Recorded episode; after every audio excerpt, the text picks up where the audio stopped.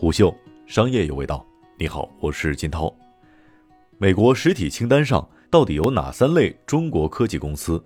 就在五月二十三号凌晨，美国商务部又宣布将对中国三十三家科技公司、科研机构与个人实行经济制裁，将他们集体列入实体清单。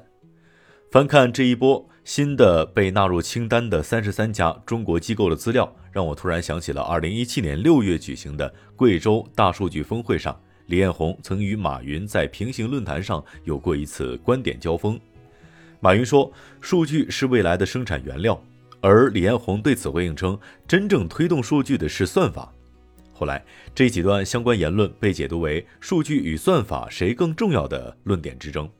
并且被很多的科技公司、很多大咖在不同的场合拿出来证明发展大数据与人工智能技术的重要性。但现在来看，都不如两年来与实体清单密切相关的中美贸易战更能说明到底谁更重要。对，都不如算力重要，或者说都比不上撑起大数据与算法的基础设施对中国的重要性。清单上的都是技术企业吗？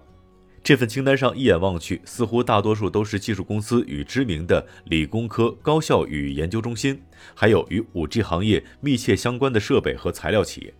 譬如，加上二零一九年十月就被限制的商汤、旷视、依图，以及这一次的云从科技，中国人工智能四小龙已经集齐。此外，主攻安防领域的人脸识别创业公司云天立飞与银尘智能，中国通信网络巨头烽火集团、软银和富士康投资的达闼科技也将被密集监控。而美国商务部给出的限制理由五花八门，大体就是威胁了美国国家安全或者违反了外交政策。但执行层的结论只有一个：如果美国的企业继续与这些上了黑名单的公司或者机构做生意，那么就要面临高额罚款，要么坐牢。但我在对这三十三家公司与个人做了梳理之后，发现本次被纳入的主要是三类公司。第一类是以人工智能软硬件开发与网络通信服务为主的技术公司。截至目前，表中的大多数的科技公司都已经发表了或遗憾或愤怒的回应，并且表示已经做好了国产替代的储备。而一家在十月份进入清单的企业曾经向虎嗅透露，早在中兴事件开始发酵时，他们就已经通过外媒的许多预测性的报道，开始对服务器以及芯片等产品进行国产替代。不能说百分之百完全做了替换，但是至少百分之七十已经没有大问题。但对于很多在海外市场有业务的摄像头监控企业来说，他们会相对困难。二零一九年十月被纳入清单的科技公司，第二类是科研所。从历史来看，这并不奇怪。早在一九九七年六月，中国工程物理研究院就被列入实体清单。没错，如果你有心去查一下这一份美国商务限制清单的内容，浩瀚如海，长达几百页，源头可以追溯到上世纪的九十年代。而本次纳入清单的科研机构与院校多达八家，基本是以物理科学与计算机科学为研究方向。当然，反过来看，某种程度上可以从中获知我们到底缺少和急需培养哪些方面的技术人才。需要注意的是，纳米等高端材料、精密光学元件的研发生产，正是当前中国半导体产业链比较薄弱的环节。目前，从全球来看，许多大型高新技术项目需要花费大量的资金来投入购买各种精密仪器和高性能芯片。开个不出格的玩笑，英伟达的不少收入就是靠卖显卡给各种科研院所做计算实验而得来的。参见本月英伟达发布了具备超强性能的服务器级别 GPU 产品 A 一百之后，第一个能够享用到这块芯片的，便是美国能源部阿贡国家实验室里的超级计算机。第三类就有一些出乎意料之外了。此前，根据大众的认知，只有高新科技公司才会登上实体清单，而这批企业告诉我们，实则不然。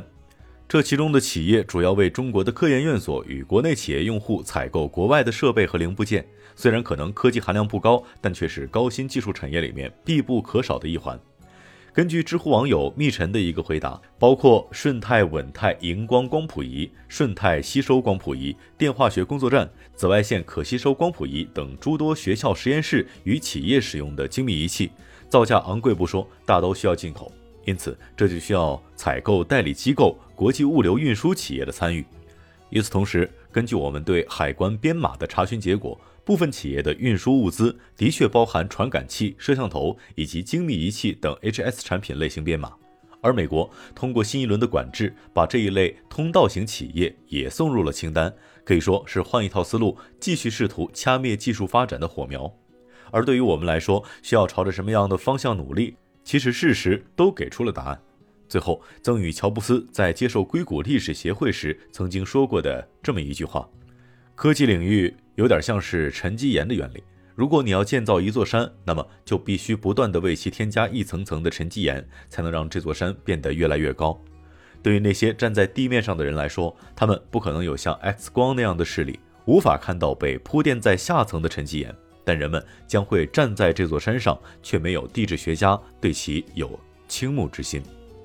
胡秀商业有味道，我是金涛，四点水的涛，下期见。虎嗅商业有味道，本节目由喜马拉雅、虎嗅网联合制作播出，欢迎下载虎嗅 APP，关注虎嗅公众号，查看音频文字版。